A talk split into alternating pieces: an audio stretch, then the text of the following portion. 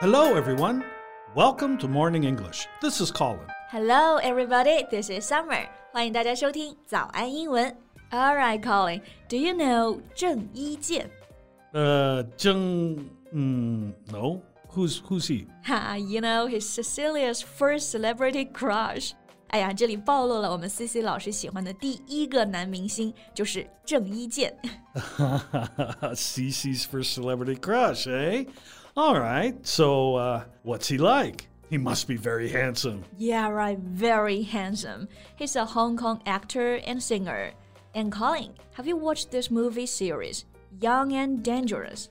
Young and dangerous. Uh, that sounds familiar. Is it uh, a Guo Dai? Yeah, right. I knew you knew that.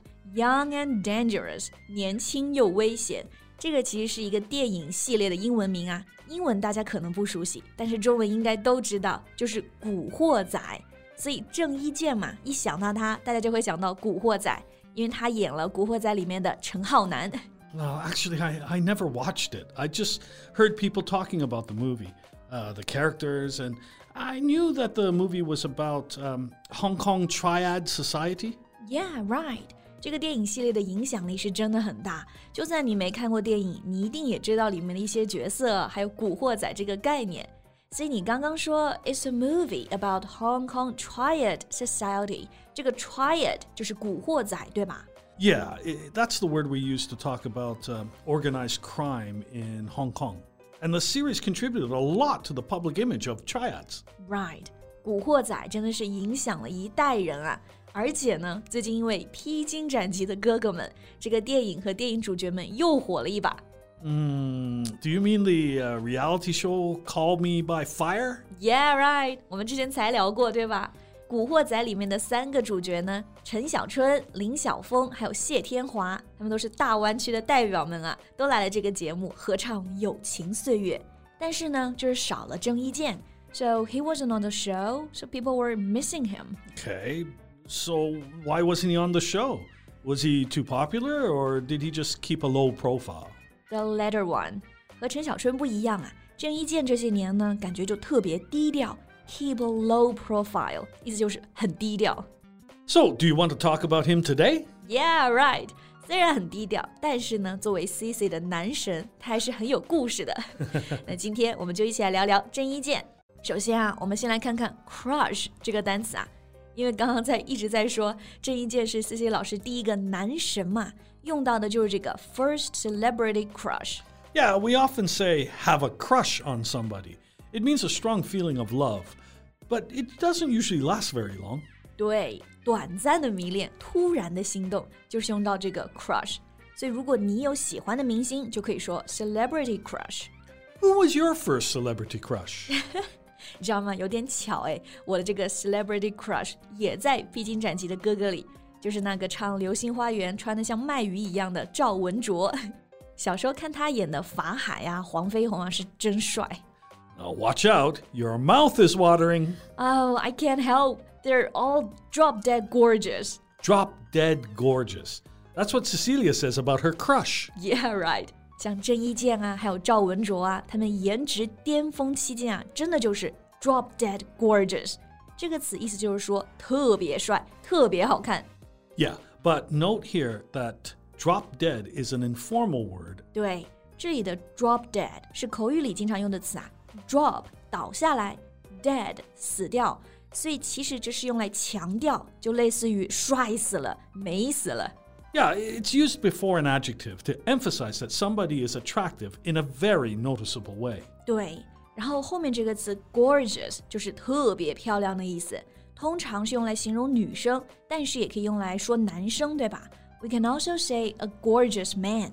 Yeah, it means he's really attractive, which gives people pleasure and enjoyment. 对，所以以后夸我们的男神女神就可以用到 drop dead gorgeous。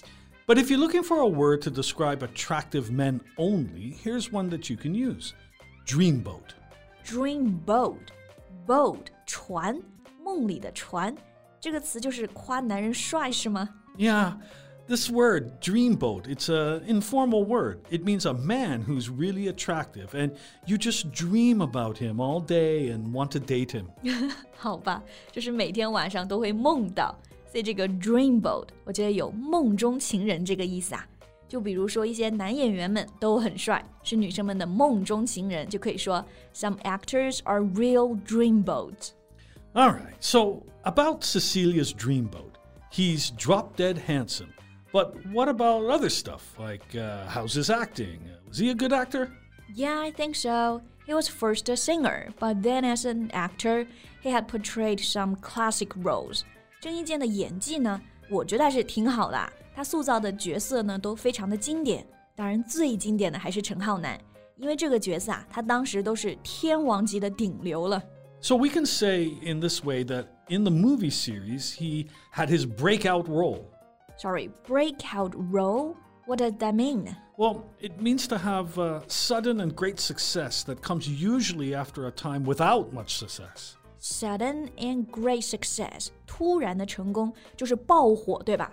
所以这个 breakout role 是不是就是说一个演员非常成功的角色？Yeah, a role that makes an actor famous and successful. 哦，所以说陈浩南就是郑伊健大放光芒的一个角色。that's his breakout role. Exactly. But after his huge success, you said he's been keeping a low profile. So, did he do that by choice? By choice，哎，这个问题问的妙啊！这里的 by choice 意思就是自愿来做某事。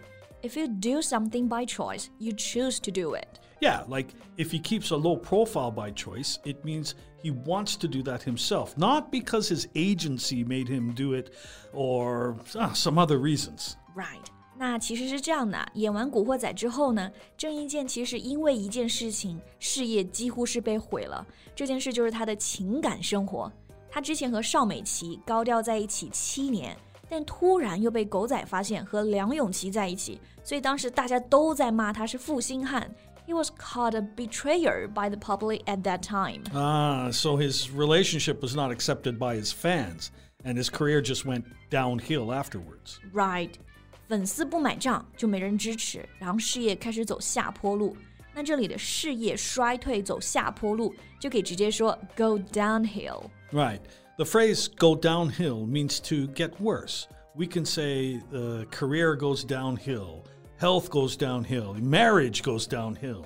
Got it. 像事业、健康、感情都可以变得糟糕，都可以用到这个 go downhill。但是啊，尽管发生了这么多事儿，在采访中呢，郑伊健还是说对曾经的选择是无怨无悔。 He had no regrets about the choices he made. So he did choose the way he wanted to live by choice. Right. 对待感情呢，他也是像那个陈浩南一样坦坦荡荡的，无怨无悔。那今天内容我觉得也挺回忆杀的，就大家对《古惑仔》、对郑伊健有什么感情或者有什么故事呢？也欢迎留言告诉我们呀。So that's all the time we have for today. Thanks for listening, everyone. This is Colin. This is Summer. See you next time. Bye. This podcast is from Morning English. 学口语就来早安英文。